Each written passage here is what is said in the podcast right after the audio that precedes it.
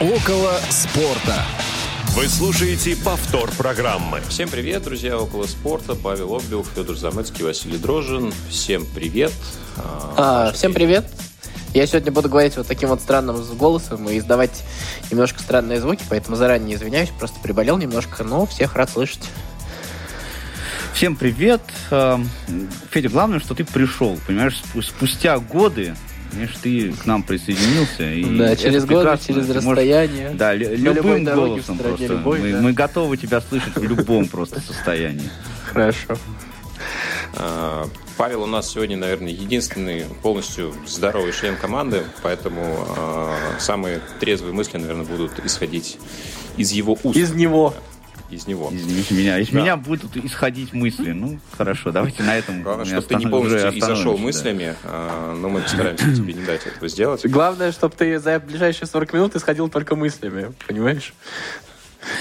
Эм, да, ну так, собственно... я, я предлагаю перейти к теме. Если, друзья, вы захотите присоединиться к нашему потоку сознания, можно это будет сделать традиционно, воспользовавшись номером 8 903 707 26 71. WhatsApp и смс-сообщения мы принимаем. Сегодня говорим про тенденции в спортивном мире, которые можно было выявить уже, наверное, по итогам прошедшего сезона 21-22, который завершился сейчас э, во многих первенствах, если мы говорим про командные виды спорта, э, затишье межсезонье, но скоро турниры возобновляются во многих лигах. Ну и э, что мы можем по итогам ушедшего года спортивного сказать, наверное, об этом немножко поговорим. А, вначале хочется ну, пару новостей буквально, а, да, тем более, что представители нашей страны в каких-то крупных турнирах сейчас, прямо скажем, это редкость. Да, а, по, по сути, вот теннис, ну и вот, наверное, шахматы можно в этом отношении выделить. И Ян Непомнящий, конечно, который выиграл турнир претендентов во второй раз и имеет шанс встретиться с Магнусом Карлсоном, если тот захочет Там это делать. Но есть. Потому да. что Причем... Карлсон пока вот не принял окончательного решения, захочет ли он а, биться за шахматную корону или нет. Э, Причем Какие... там дело не в том, что, ну, как по классике, не в том, что э, не, хот... не хочет играть именно с российским спортсменом, а он э, хотел играть с французским шахматистом. Он сказал, что из всех, кто претендент, только ему интересно играть только с ним. А так он уже устал бороться только за звание чемпиона мира. И если выйдет не француз, то он не хочет играть. Это было еще до февраля то есть это было еще в декабре им сказано. Ну, там подтекст заключается не конкретно в этом а, человеке, а в том, что он а, представляет а, новую формацию шахматистов, 19-летний гроссмейстер, и Карлсон сказал, что ему надоело вот со своими сверстниками именно биться. Вот он хочет что-то новое попробовать. Но штука в том, что если откажется Карлсон, то все равно этот, можно сказать, трофей будет э, разыгран между непомнящим и тем, кто будет э, в итоге на втором месте в этом турнире претендентов. И на данный момент э, два человека претендуют на это. Это Дин Лижень, Китай, и Хикару Накамура, естественно, США. Вот, ну, эти два человека могут в случае того, если Карлсон откажется, побороться с непомнящим за звание лучшего шахматиста на планете. Это будет уже, правда, в 2023 году. Ну, посмотрим, как будут развиваться события. А, честно говоря, ну вот какие-то такие ситуативные новости в плане переходов а, и так далее, я думаю, мы в процессе можем а, пообсуждать. Первый тренд, первая тенденция, которую я, наверное, могу выявить, хотел бы предложить, это окончательная смена статуса, если угодно, главных европейских футбольных, ну и не только европейских, просто футбольных игроков последнего десятилетия, даже, наверное, больше, Месси и Рональдо, которые в прошедшем сезоне оба поменяли команды и, наверное, окончательно, ну не то, что э, стали просто хорошими игроками, а не легендами. Ну, легендами они остаются, но вот э, понятно, что ни тот, ни другой не претендуют э, ни на золотой мяч, ни на какие-то другие серьезные призы, кроме каких-то локальных, типа игрок недели и так далее. А, ну и, собственно, те, кто приходит на смену, это игроки, ну, прямо сейчас, если мы говорим про Карима Бензима, который э, вполне вероятно возьмет золотой мяч, а, или Роберта Левандовского, который фактически последние несколько лет э, ну, лучший бомбардир всего, чего только можно, они тоже совсем не молоды.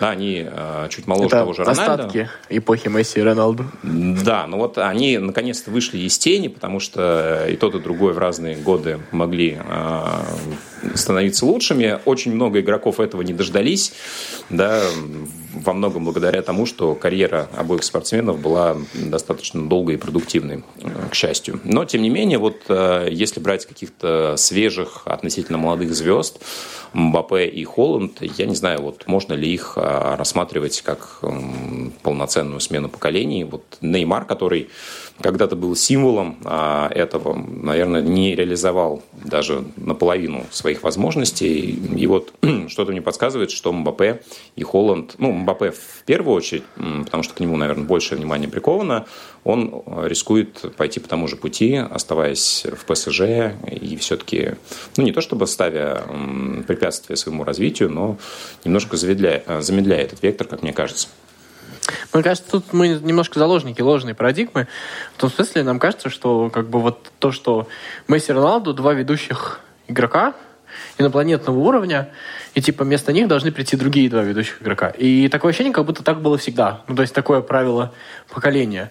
И когда мы говорим про смену поколений, мне кажется, что вот здесь вот самая большая проблема, что это на самом деле не так. В том смысле, что, безусловно, нельзя мерить поколение по двум лучшим игрокам, они, безусловно, являются его символами, и это скорее отдельная эпоха и великое совпадение, то, что вот два ну, настолько крутых игрока, причем крутых на протяжении долгого времени, э, существовали вместе параллельно, да, это, наверное, впервые в истории футбола, вот, и поэтому теперь, ну, как бы мы будем классически, наверное, говорить все не то, все не так, а все потому, что мы построили немножко не ту парадигму.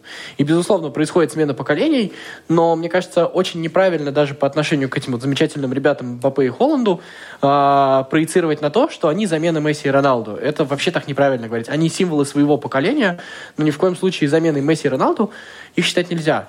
И мне кажется, что вот это вот самое главное, что мы должны сделать, э, избавиться вот от этого вот ну, такого червяка в нашем мышлении, который в каком-то смысле лишит нас возможности получать удовольствие от игры интересных футболистов, ровным счетом потому, что мы привыкли к тому, что есть два великих футболиста, и вместо того, чтобы наслаждаться, как играют те же самые Бапа и Холланд и другие футболисты, которые появятся, мы будем все время страдать от того, что они не такие, как Месси Роналду. Нам просто с вами повезло жить в великую эпоху, и такой эпохи никогда не было, и, наверное, в ближайшее время если и будет что-то великое, то это будет выглядеть как-то по-другому, то так точно, наверное, мы уже не увидим, и к этому нужно вот так относиться, мне кажется.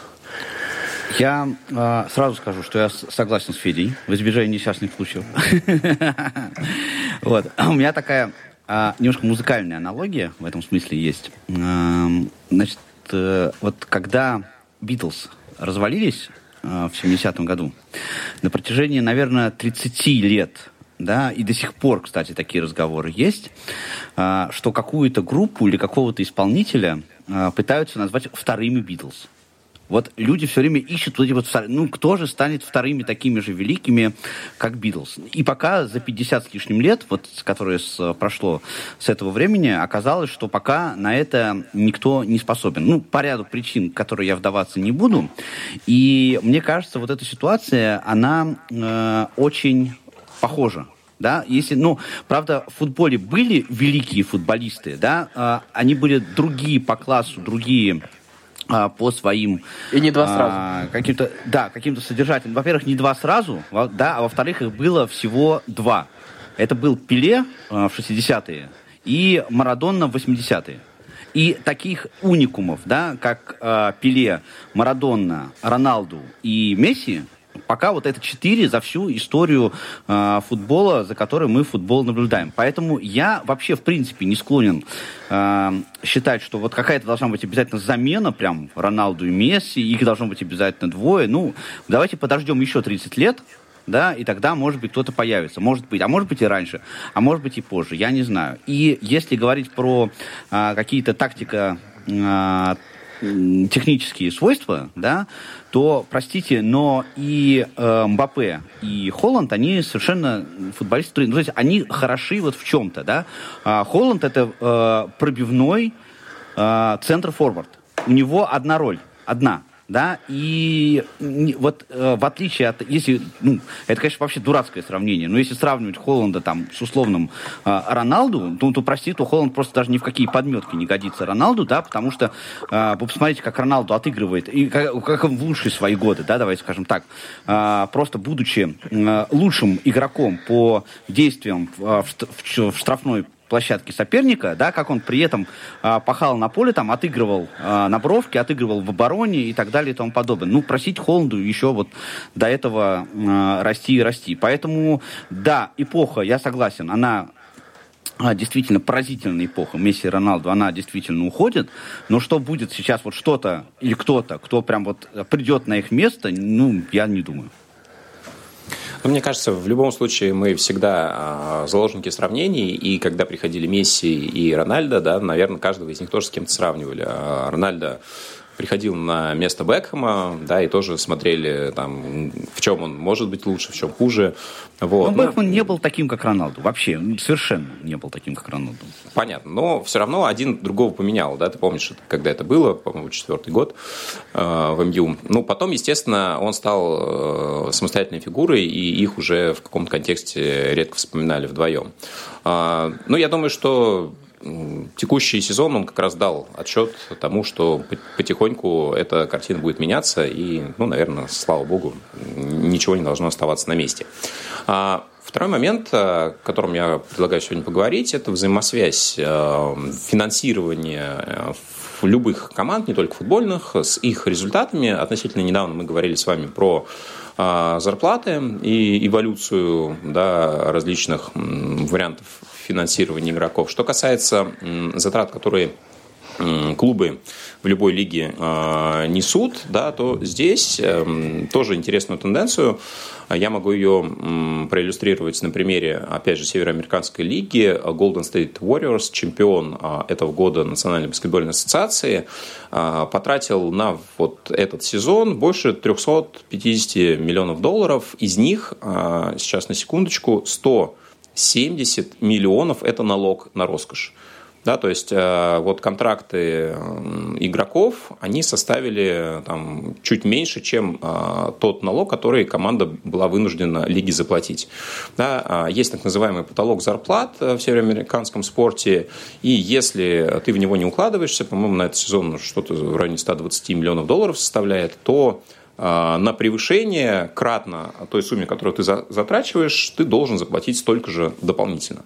Да, мне кажется, вот если бы что-то подобное потихоньку приходило в футбол, то, ну, может быть, траты становились чуть более разумными, хотя может быть, кого-то это бы тоже не смущало. Но почему так происходит? Да? Вроде, казалось бы, зачем э, просто выбрасывать столько же денег, сколько ты тратишь на зарплаты, которые и без того немалые. Но дело в том, что это все окупается. То есть все э, вложенные средства, во-первых, они уходят э, не куда-то, а в лигу и перераспределяются другим клубам через э, альтернативные выплаты. Ну и, собственно, те деньги, которые приносят э, игры, матчи, мерч э, и так далее, они во многом отбивают серьезную часть этих затрат. Поэтому в целом, как мне кажется, есть оправданные варианты огромнейших бюджетов, а есть варианты, когда это целевое финансирование, да, и мы можем вспоминать примеры российского футбола, клуба, о котором мы часто говорим, Э, да не только его, да, и, конечно же, ПСЖ, э, и Сити, но вот у всех э, совершенно разные модели, и, как мне кажется, где-то мы можем иллюстрировать это как рациональное использование, пусть и космических ресурсов, но, тем не менее, большая часть из которых возвращается в итоге. А где-то это просто как игрушка, в которую вкладываются безумные деньги – Безусловно, результат определенный есть, ну, потому что невозможно вообще, вкладывая миллиарды, не получать совсем ничего. Но, наверное, он не совсем такой, которого ждали бы болельщики, ну и, собственно, те, кто, может быть, инвестирует. Мне кажется, результат такой, который ждали болельщики, только у Реала есть, да? Мне просто, если честно, после всей истории с финансовым фейерплей, все вот эти вот модели э, всегда, ну, в последнее время, я как-то вот во все в это не очень верю. И, если честно, в последнее время я немножко сомневаюсь, насколько вообще всю эту историю нужно регулировать. Ну, то есть, если, условно говоря, снести все подчастую, создать суперлигу и там уже создавать подобные правила, то есть как вот в закрытых лигах американских, наверное, в этом есть логика. Стоит ли применять какие-то подобные правила для футбольных лиг национальных, у меня очень большие вопросы, учитывая там различные национальные особенности, учитывая, что все-таки все лиги там немножечко отли- отличаются. А, понятно, что там есть там внутри российская проблема там с государственным финансированием отдельных клубов, хотя сейчас уже это не самая большая проблема, да. Вот. И мне кажется, что вот вся вот эта вот история а, как это сказать, э, давайте попробуем, возьмем методы из североамериканского спорта и просто перенесем их на футбол, потому что нам кажется, что это более справедливо. Мне кажется, это следствие того, что мы не очень хорошо э, знаем нюансы, не очень сильно задумываемся о том, как это все подействует, потому что вот пример финансового фейерплей, э, он все-таки как бы дал нам понимание того, что ну, прежде чем что-то регулировать, нужно все-таки очень сильно думать. Потому что мне кажется, что финансовый фейерплей все-таки оказался более вреден. То есть мы что, вот там увидели боль, мень, меньше э, каких-то супер богатых команд, меньше супер дорогих трансферов? Нет, мы этого не увидели. Мы увидели гигантское количество средних команд, которые от финансового фейерплея пострадали. Поэтому вот во всей этой истории, мне кажется, нужно очень сильно думать. И тут все, не люблю эту фразу, но далеко не однозначно. Будь здоров. Спасибо. Ну, да. Вы понимаете, что э, я вообще вот к этой идее отношусь тоже довольно скептически, потому что, э, ну, большой спорт вообще, ну, там, в зависимости от региона, да, где-то это футбол, где-то вот это баскетбол, как в примере, который Вася говорит. Э, большой спорт, вот э, в глобальном смысле, он вообще уже перестал э, быть э, соревнованием чисто спортивным это а, большая индустрия, большая бизнес-индустрия, в которой действуют различные а, процессы, в том числе и финансовые процессы. И отрицать вот этот факт, а, его совершенно, ну, мне кажется, ну просто был, был бы абсолютно глупо. Но в остальном я согласен с Федей совершенно, да, потому что все вот эти вот истории с регулированием, они довольно ну, понимаете, вы, это невозможно. Это просто невозможно создать какие-то единые критерии, которые там условно уравняют все команды. Вот если опять же брать же футбол, да, то э, финансовый фейерплей, он м, как бы ну, совсем не сблизил клубы, да, потому что условный Манчестер Сити, он все равно имеет возможность там тратить на э, трансферы больше, чем там условный Ноттингем Форест. Вот. И в этом смысле, как бы, ну, это совершенно не рабочие. Все эти финансовые ограничения совершенно не, э, не, не рабочая история. Но, опять же, как э, правильно Федя сказал, да, что у России особый путь в данном, в данном смысле. Мы, конечно, э, всех обставили в этом, в, в этом смысле по маразматичности, так сказать, организации процесса. Ну, тем не менее, вот такая, да, такая тенденция. Мне кажется, тут есть еще один момент. Э, то, что условно говоря, допустим, давайте отберем часть денег у Реала или у Манчестер Сити и отдадим их там Шеффилду и Испаньолу. А с какой радостью? Да, и, во-первых, с какой радостью. А давай мы отберем, а, вот а я, например, я зарабатываю там 200 тысяч, а ты зарабатываешь 100 тысяч. Давай мы да, отберем а... у меня 50 тысяч, и отдадим тебе. Да, да, совершенно справедливо. И вопрос второй, что э, заключается в том, э, условно, мы точно сделаем менее успешным с точки зрения популярности у зрителей Реал и Манчестер Сити, но сделаем ли мы от этого более популярным у зрителей Шелфилд и Вест Хэм, это очень большой вопрос. Мне кажется, что это тоже такая вещь, о которой нужно думать.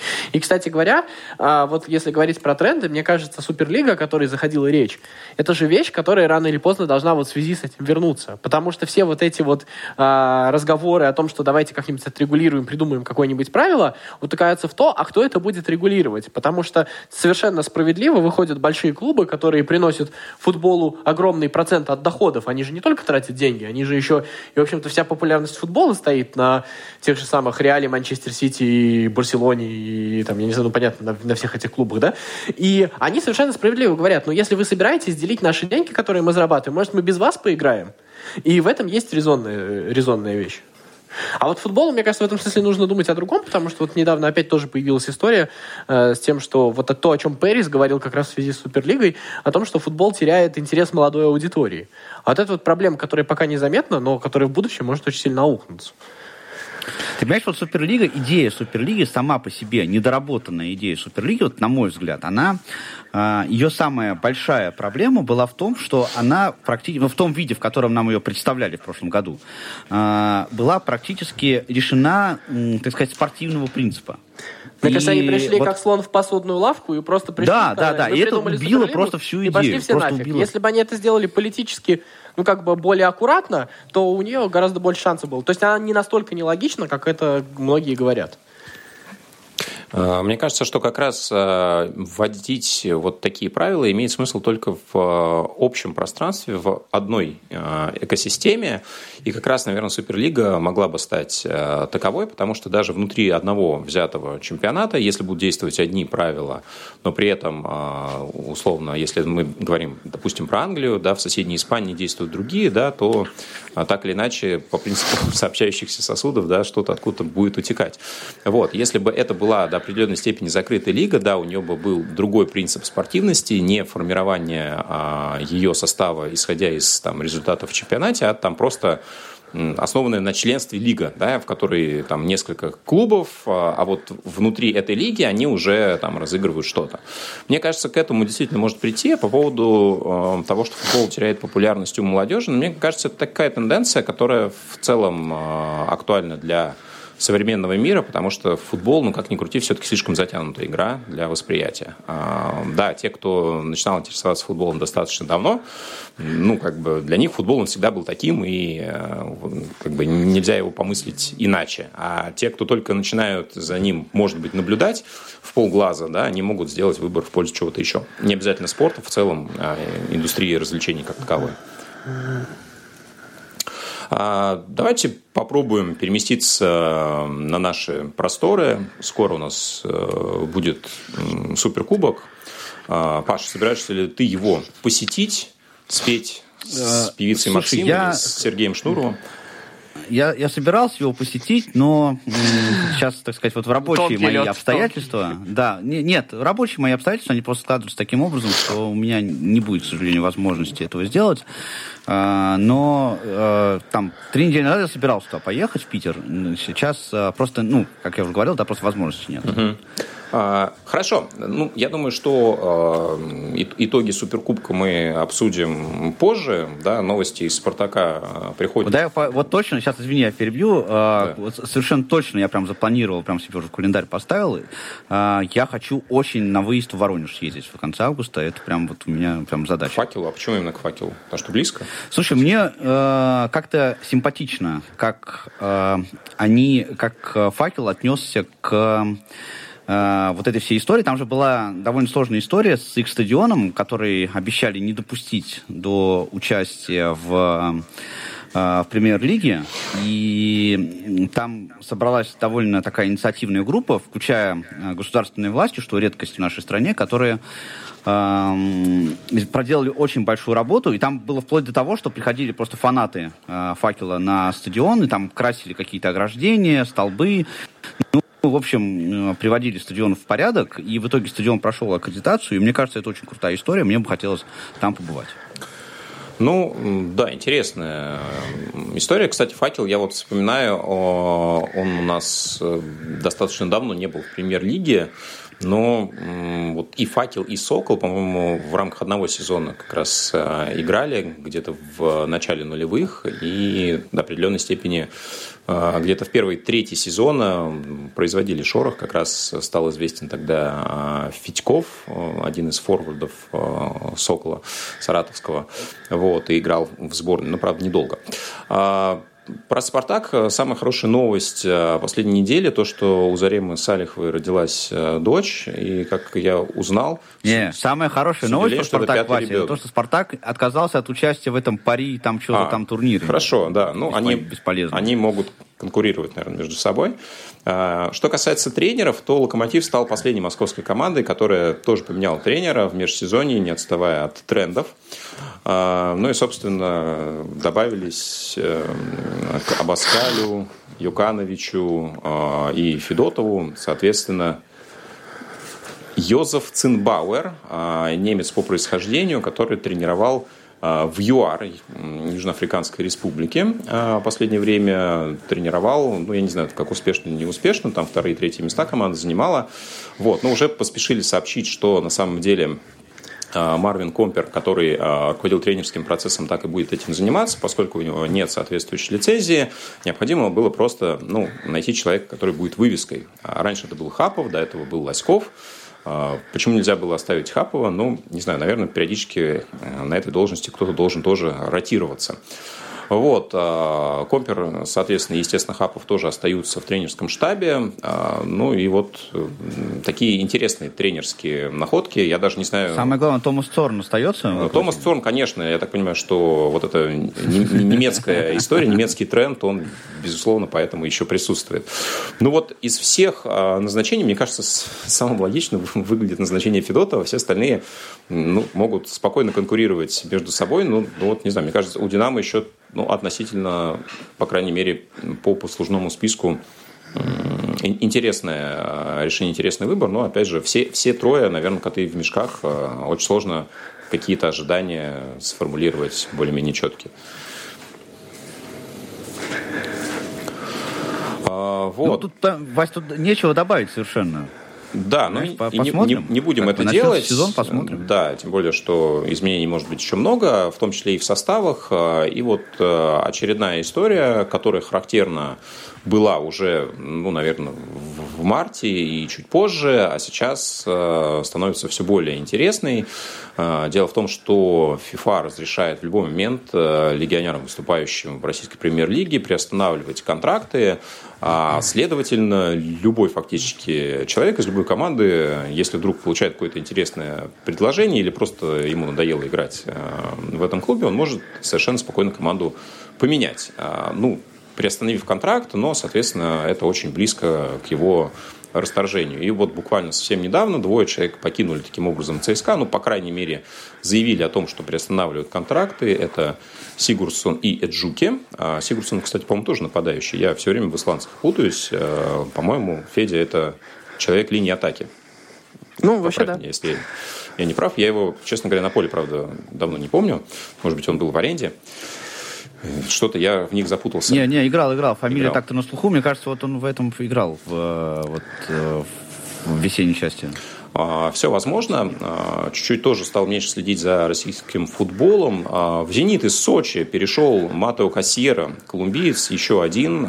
Шутят многие, что в довесок к Бариусу, но сам Бариус тоже может покинуть «Зенит», как это произошло уже с э, Юрием Алберто, который вернулся вроде как в Коринтианс, перешел в Коринтианс. Вот. Ну и есть э, такая интересная троица, вокруг которой очень много э, информации.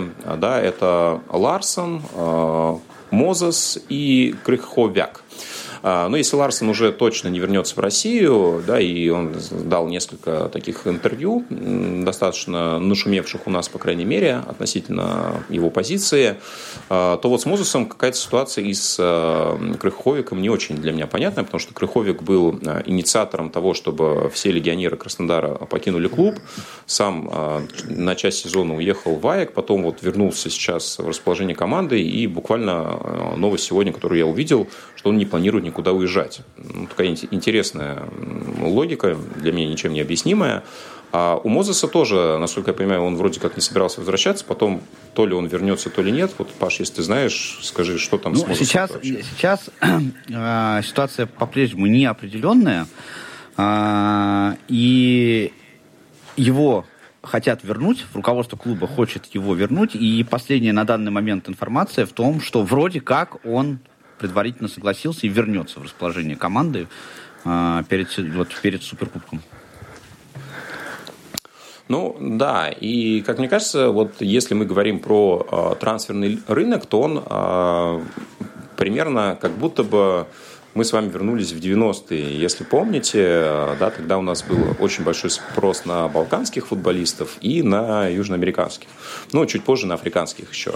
То есть это вот те рынки, которые, наверное, сейчас для наших клубов будут открыты, да, потому что, собственно, игроки из, ну, балканские тоже условно, да, там, например, Сербия будет, возможно, одна ситуация, Хорватия другая, вот, но из европейских, наверное, Балканы это чуть ли не самый главный теперь будет поставщик кадров для нашего футбола, а вот отток будет, видимо, Короче, э, баланс экспорта и импорта тоже будет э, не в пользу. Ну и тут получится ли наладить ну, серый импорт, еще, э, большой вопрос.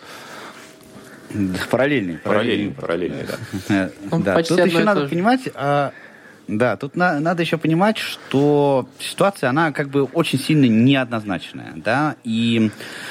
Что а, неоднозначно? Как, как, как, как с компаниями, сейчас скажу. По-моему, да, как это происходит с компаниями, которые выходят из российского бизнеса. Прямо скажем, да, не все футболисты э, покидают российский чемпионат, потому что они хотят его покинуть.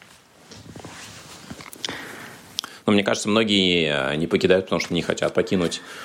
А, ну да, многие не, не хотят. Ну, ну, там, понимаешь, это вот... Эм, мы не можем, понимаешь, здесь выявить какую-то тенденцию. Ну вот, кстати, если говорить Почему про, и как там сейчас что про тенденции, опять же, а, сейчас немножко э, уйду опять в баскетбол. Если посмотреть на то, как а, ситуация развивалась э, с нашими баскетбольными командами, то там а, удивительная история заключалась в том, что остались практически все тренеры, ну, как минимум до конца сезона, да, то есть никто не разорвал отношения. И с, вот с игроками была противоположная э, история, да, то есть почему-то э, тренеры, то ли в силу статуса, в силу возраста или в силу каких-то других причин, э, они вот в этом отношении посчитали нужным доработать контракт до конца. Ну, наверное, в футболе отчасти тоже эта тенденция наблюдается, за редким исключением того же Гизделя, наверное, да. Я не помню, кто у нас еще из тренеров до конца сезона уезжал. По-моему, никто. Вот. Ну, а с игроками, э, конечно, прецедентов было гораздо больше.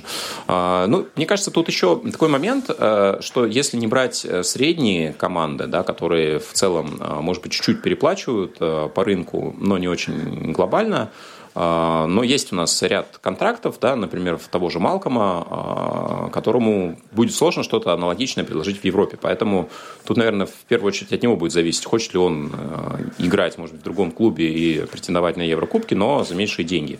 Или ему комфортно вот там, где он находится. И вот такой выбор, наверное, будут делать многие, понимая, что либо, да, мы остаемся, получая, может быть, чуть больше, чем могли бы где-то в Европе в другой команде, но мы не претендуем на Еврокубки и так далее.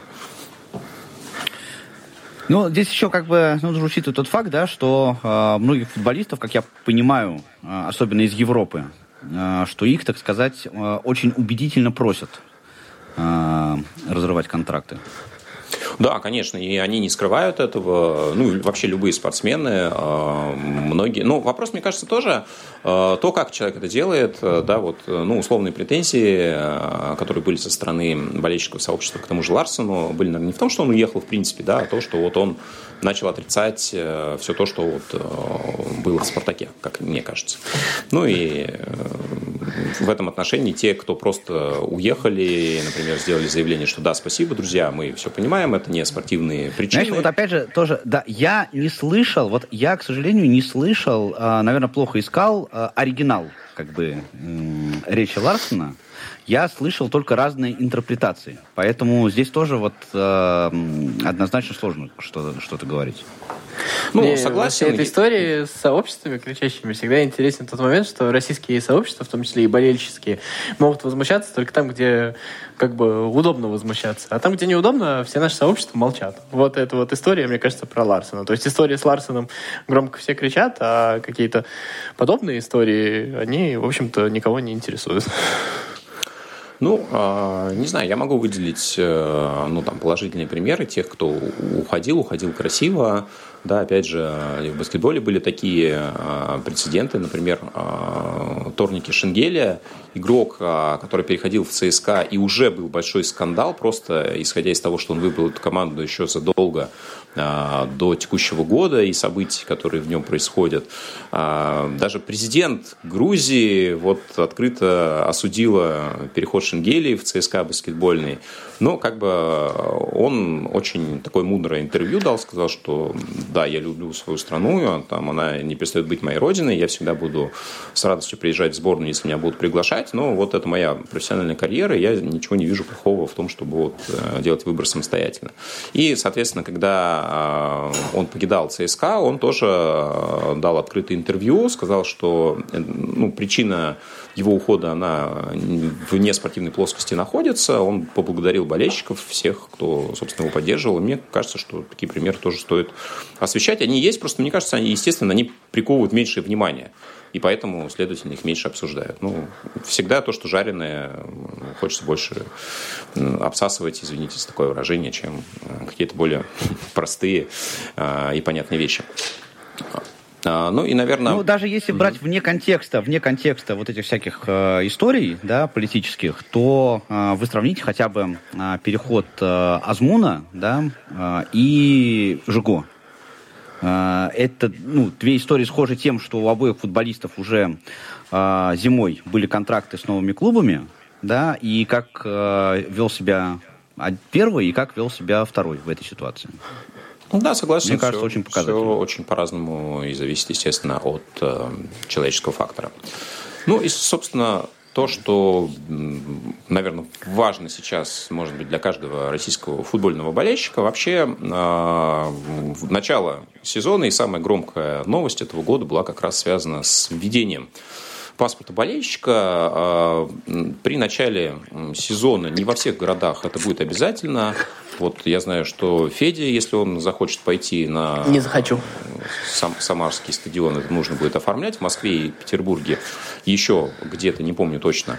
А, пока это в первых нескольких турах не нужно будет, но тем не менее к концу года предполагается, что в любом а, городе проведения РПЛ необходимо будет оформлять паспорт болельщика.